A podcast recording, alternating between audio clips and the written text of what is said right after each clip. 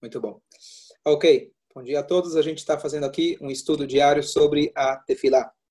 A gente começou a falar um pouquinho sobre a primeira brachá, que é a brachá chamada Avot, porque nela a gente invoca o mérito de Abraham, Yitzhak, Yaakov, e a gente termina dizendo Baruch Ata Hashem Magen Avraham. Deus, ele é o escudo de Abraham. Então eu quero analisar hoje com vocês algumas coisas. Número um, por que, que a gente conclui dizendo Magen Avraham e a gente não fala Magen Avot? Por que, que a gente enfatiza justo Avraham? Se a gente mencionou no início da bênção do que Avraham, do que Yitzhak, do que Yaakov, a gente deveria concluir Magen Avot, de uma forma resumida. Por que a gente enfatiza o Avraham? Pergunta número dois, que na verdade é mais um comentário. O que, que significa aquele, Agadol, Agibor, Veanorá? Aquele significa o Deus, Gadol é grande, Gibor é forte, Norá é temível. Cada uma dessas palavras tem um significado diferente, e eu queria, na verdade, trazer isso porque isso ajuda a gente a entender, tocar na pergunta que sempre volta, é, aonde Hashem está nos momentos de dor, nos momentos de dificuldade. Então vamos lá.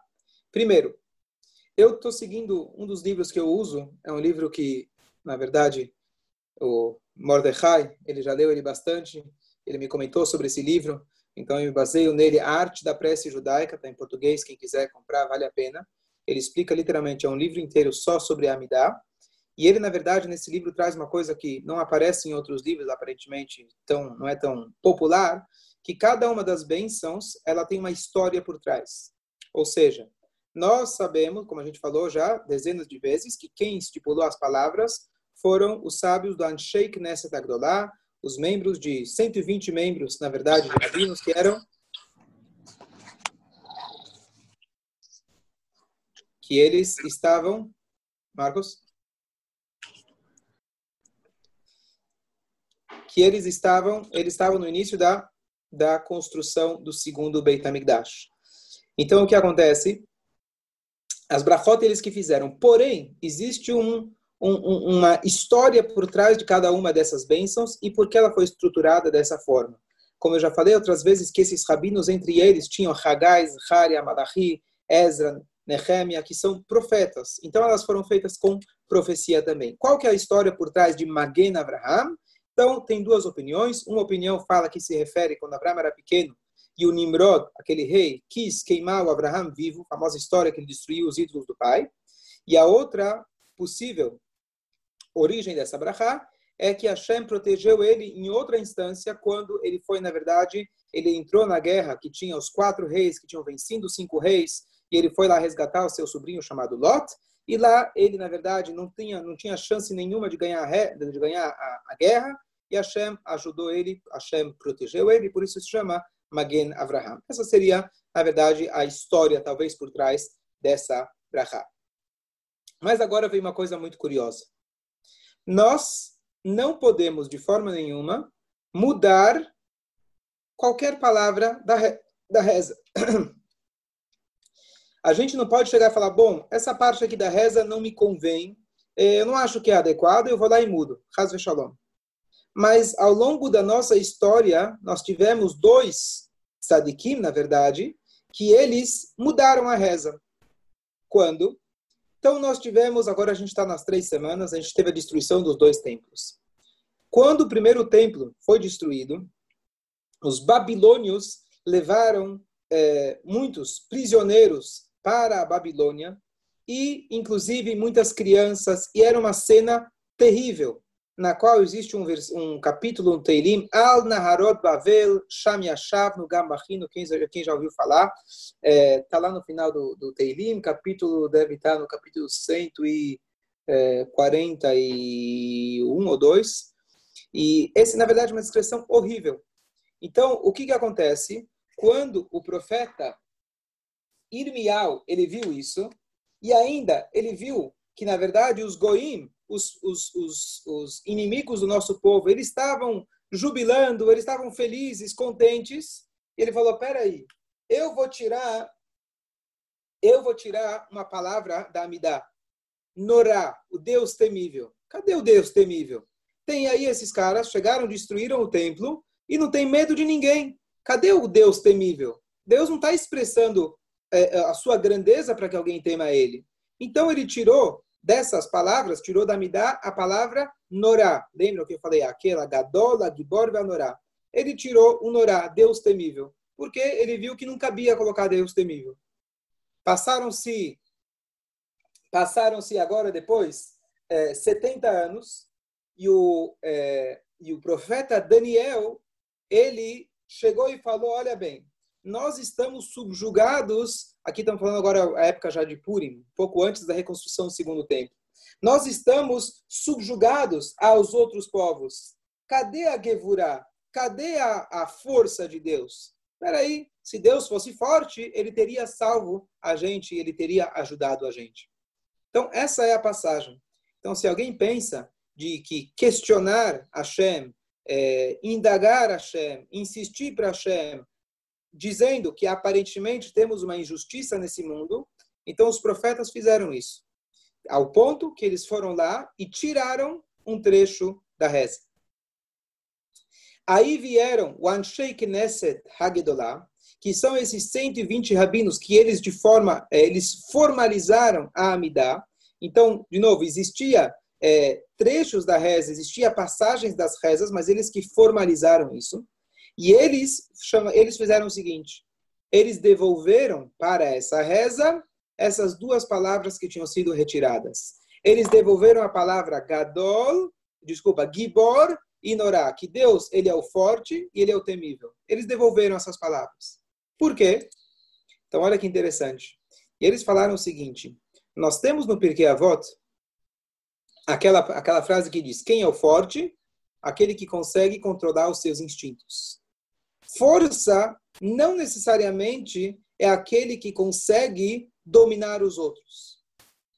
Temor não necessariamente é aquele que consegue atemorizar os outros. Sabe como a gente desperta o temor para Deus? Muito pelo contrário.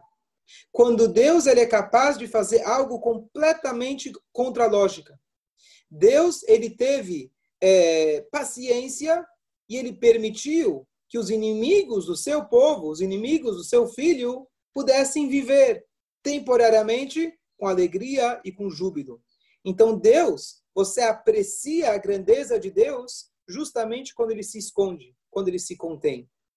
E assim também, a grandeza de Deus, ela é express, expressada quando, apesar de todas as tribulações, inimigos e guerras, pessoas que quiseram nos destruir, ainda assim o nosso povo está vivo e forte. O que acontece? Aqui a gente tem, na verdade, Norá, temível, é em relação, na verdade, quando Deus ele contém a sua, a sua, é, a sua grandeza, é, a sua grandeza não, o seu, é, a sua realeza, e ele não mostra a sua realeza, e por isso ele dá margem para os inimigos viverem e com alegria temporariamente.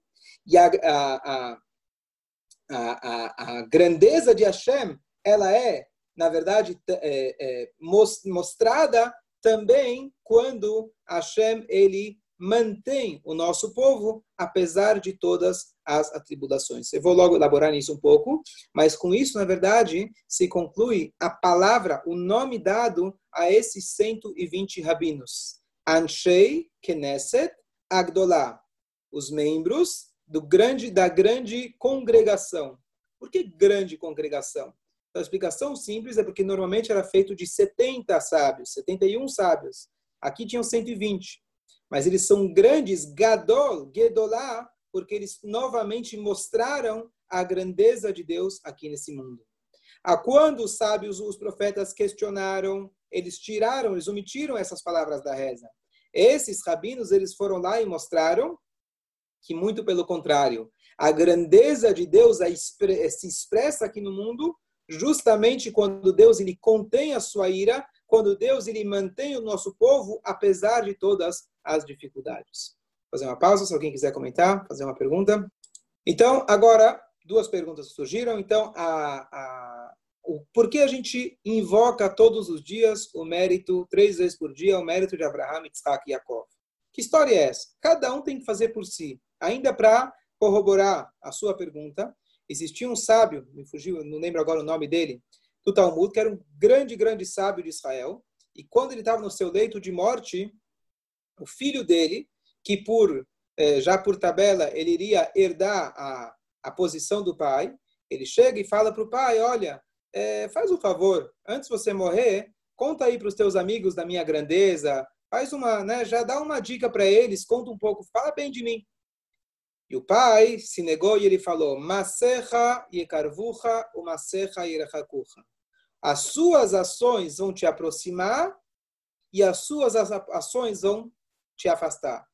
Ou seja, não queira ser grande porque eu sou grande, porque eu fui um grande rabino. Faça por merecer. Se você fizer por merecer, os teus méritos vão te engrandecer.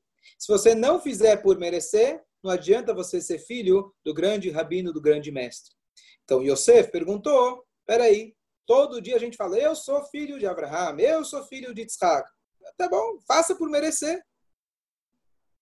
Muito boa pergunta. E a segunda pergunta, por que a gente fala, se é para falar grandes pessoas, Abraham, Isaac, Yaakov, e mérito, por que a gente não fala David, Moshe, Aaron, e a lista vai. Se a gente quer invocar méritos, poxa, tem muitos méritos, tem muito grandes tzadikim ao longo da nossa história. Então vamos lá. Abraham, Isaac, Yaakov, existe um termo que denomina eles, que se chama, eles são, na verdade, Merkavá. Merkavá é uma metáfora, mas Merkavá significa carruagem. Por que, que eles são chamados carruagem? Existem duas formas de alguém se anular. O cavalo, ele se anula para o cocheiro, porque senão o cocheiro não vai dar comida e vai bater com o chicote. Então ele se anula e faz o que o cocheiro quer. Agora existe um outro nível de anulação, que é a carroça. A carroça segue o que o cocheiro quer. Mas a carroça, nesse sentido, ela não tem vontade própria nenhuma. Ela está completamente nula perante a vontade do cocheiro, diferente do cavalo.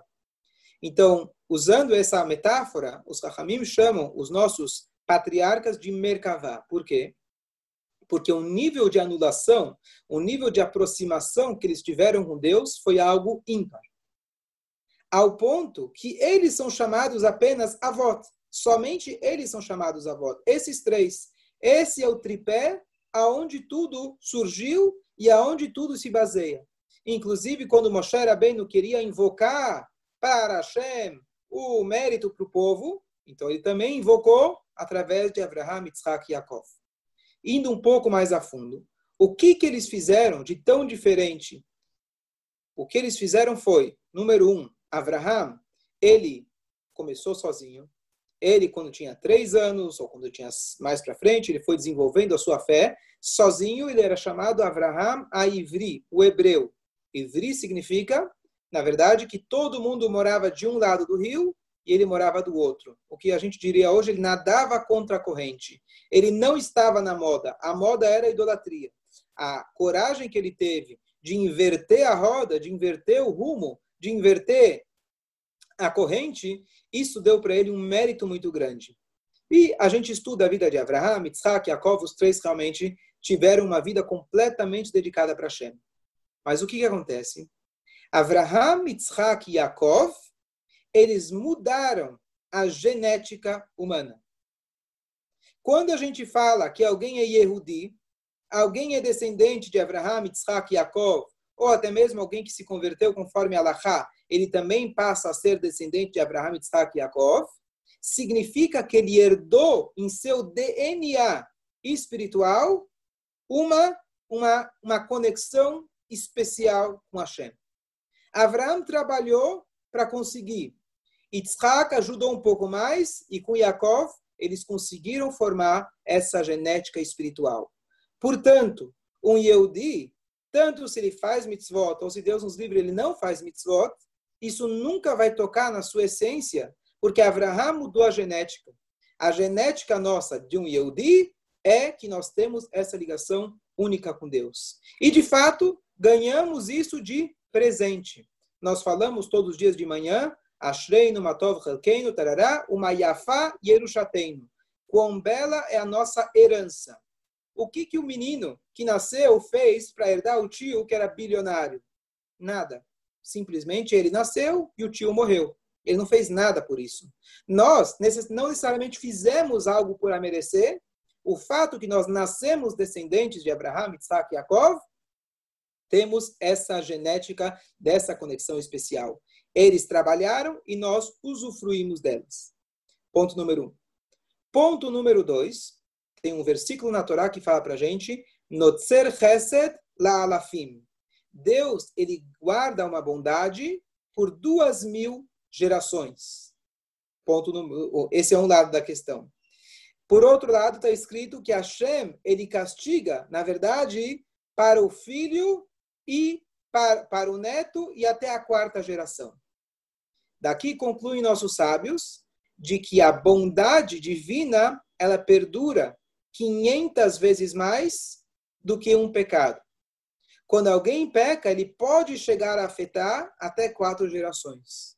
Quando alguém faz uma mitzvah, os, os netos dele, os descendentes deles, até duas mil gerações, ainda vão colher fruto, os frutos dessa mitzvah. Então, daqui eles concluem nossos sábios de que a bondade de Hashem é pelo menos 500 vezes maior do que o contrário. Mais ainda, você vai dizer, bom, eu quero ganhar os méritos do meu pai, mas eu não quero ganhar as dívidas do meu pai. Por que, que eu tenho, por que, que eu vou ser castigado se meu pai pecou? Então ainda tem mais um detalhe. Para mim ganhar o do meu pai, não necessariamente eu preciso fazer por merecer. Para mim ganhar as dívidas do meu pai, isso é apenas quando Masei avotei no beadeno, quando os filhos mantêm nos caminhos errados do pai. Aí ele leva a conta completa dele e do pai junto. Então, olha a diferença que tem quando a gente faz uma coisa boa, automaticamente aquilo perdura por duas mil gerações. Quando é coisas negativas, não é automaticamente. Somente se o filho continuar fazendo errado, e apenas até quatro gerações aquilo pode perdurar. Então, esse conceito de herança, realmente, quando a gente agradece a Deus por sermos judeus, a gente está dizendo: eu não fiz nada por isso. Eu simplesmente nasci, Hashem me escolheu para eu poder fazer parte desse povo. E a gente até hoje desfruta disso.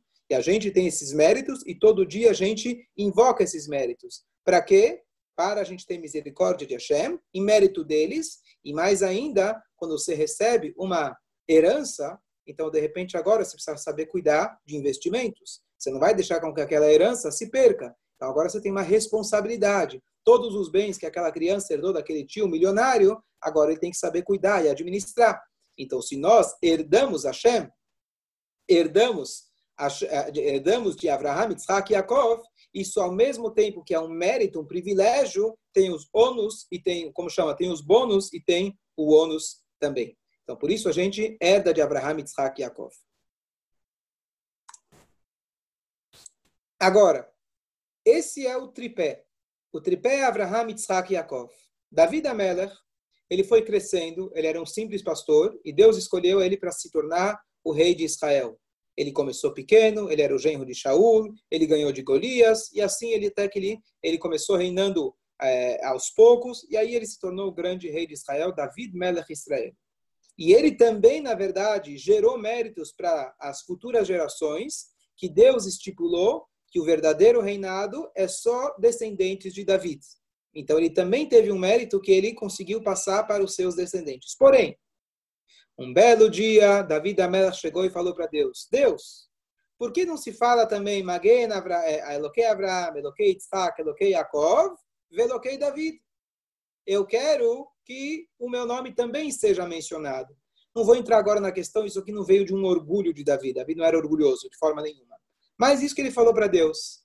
Então Deus falou: olha, os patriarcas, eu testei eles inúmeras vezes. A gente conhece os dez testes de Abraham, que o último era que ele tinha que sacrificar o seu próprio filho. E todas as, as vezes que Hashem mandou ele para, mandou Hashem mandou ele sair de casa. Chegou em Israel, tinha fome. Chegou, em, chegou no Egito, o Paró pegou a Sará. E os dez, os dez testes que ele passou. Isaac também passou por testes. E Yaakov passou por testes. 20 anos lá na casa do Lavan. E o Lavan querendo acabar com ele assim por diante. E aí a David falou, ah, é pelos testes? Me testa, Deus. Pode me testar. E aí veio a história de Batsheva. E a Davi Ameller não conseguiu passar no teste. Depois ele virou e falou: Agui, agora eu entendo porque realmente eu não faço parte da Amidah. Talvez, como você trouxe aí da Guimarães, preciso olhar dentro, que isso que ele fala tem uma alusão a Davi Ameller quando a gente fala na frente, na na tefilá, a gente etzemach David avdecha, a gente fala que pede para Deus fazer brotar novamente a semente da casa de Davi, e a gente conclui, Matzmiach Keneshua, faça crescer, quer dizer, faça crescer a, a, a, a salvação. Isso é uma alusão ao Maguen David, como você falou, ao escudo de Davi, à proteção de Davi. Porém, explicitamente, Hashem não permitiu colocar isso na Amidah, porque ainda porque Davi Amelach não passou por esse teste. Ou seja, Avraham, Yitzhak e Yaakov conseguiram mudar o DNA e até hoje a gente desfruta. Davi Amelach ou os outros, ou mesmo Moshe Rabbeinu, Moshe Rabbeinu não conseguiu, entre aspas, mudar o DNA. Os grandes tzadikim, porque os pilares, quem foi que estabeleceu a primeira conexão com Deus? Eles foram os primeiros, e a partir deles, o resto, entre aspas, já ganhou isso pronto. Então, hoje, quando alguém fala, tem uma pergunta famosa. Existe a Hana Vestivá Banea. Na época de Hanukkah, tinha a Hana, uma mulher, que na frente dela foram mortos os sete filhos dela, Deus nos livre, para fazer idolatria e eles se recusaram. E aí a pergunta, peraí, por que, que a gente fala Magen Abraham? Ela, ainda ela fala, ela virou para Deus e falou, olha Deus, Abraão estava pronto para sacrificar um filho por você eu sacrifiquei, não só que eu estava pronto, eu sacrifiquei na prática os meus sete filhos. Mas qual que é a resposta? Porque a gente não fala Keihaná, sem diminuir o mérito dela. Mas o primeiro, o pioneiro, foi Abraham. Quando já tem o primeiro, é mais fácil. Alguém que já quebrou o gelo, é mais fácil. Mas não só que é mais fácil, o Messirut Nefesh, o alto sacrifício que cada Yehudi ele tem por natureza dentro de si, a gente ganhou isso de presente. Hana foi grandiosa dela conseguir exercitar o potencial que ela já tinha ganho de presente. Avram não teve esse presente. A Haná, ela usou, na verdade, o potencial que ela já ganhou. Então, quando nós temos essa conexão máxima com Deus, nós ganhamos isso, nós ganhamos isso de presente. Então, aqui a resposta, por que não está Maguen David? e porque a gente lembra todos os dias o mérito dos nossos antepassados. Lembrando que não é só o mérito deles, a gente também, esse mérito, ele tem também os seus ônus. Então, Yosef pergunta novamente, Yosef quer dizer agregar, aumentar, então você está agregando Baruch Hashem, muito conhecimento. Ele pergunta por que Deus precisa testar. Então, a pergunta é muito boa. E a outra pergunta eu vou complementar. Se é que Deus precisa testar e é bom para a pessoa, então vamos pedir para Deus testar a gente todo dia. Então, da história de Davi Ameller, a gente conclui algo que nós falamos todos os dias na reza. Não me traga para um teste. Davi Ameller pediu um teste e não valeu a pena. O teste ele é grandioso, vamos ver por quê. Mas apesar de sua grandeza, a gente pede para Hashem, eu prefiro não ter nem o ônus e nem o bônus. Um teste é uma coisa muito difícil. Bom, agora o que, que significa Nisayon, um teste? E aqui, na verdade, a pergunta não é só porque Deus testou Abraão. A pergunta é porque Deus testa a gente a cada dia. Porque nós temos desafios todos os dias. E aqui, então, vem a resposta em duas palavras, rapidamente, que isso merece muito mais do que uma resposta curta. Mas, nes, em hebraico, significa, nisayon, significa um teste, mas nes também significa um, estanda, um estandarte. Quando Deus desafia o ser humano, não é que Deus está tá querendo, ó, deixa eu ver se você acredita em mim mesmo. Quando Deus nos livre, o marido não confia na mulher ou vice-versa, você não confia no teu sócio. Aí você deixa lá o dinheiro em cima da mesa para ver se ele vai pegar. Não é isso que Deus está fazendo. Deus ele sabe, como você muito bem falou.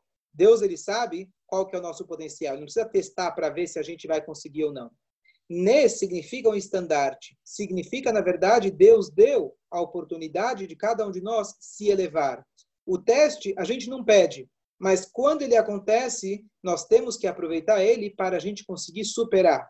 Na hora que a gente superou aquilo, nós demos um passo muito grande, um pulo muito grande na nossa vida. Tem uma pergunta agora. Espera, espera, só um minuto, só um minuto, só um minuto.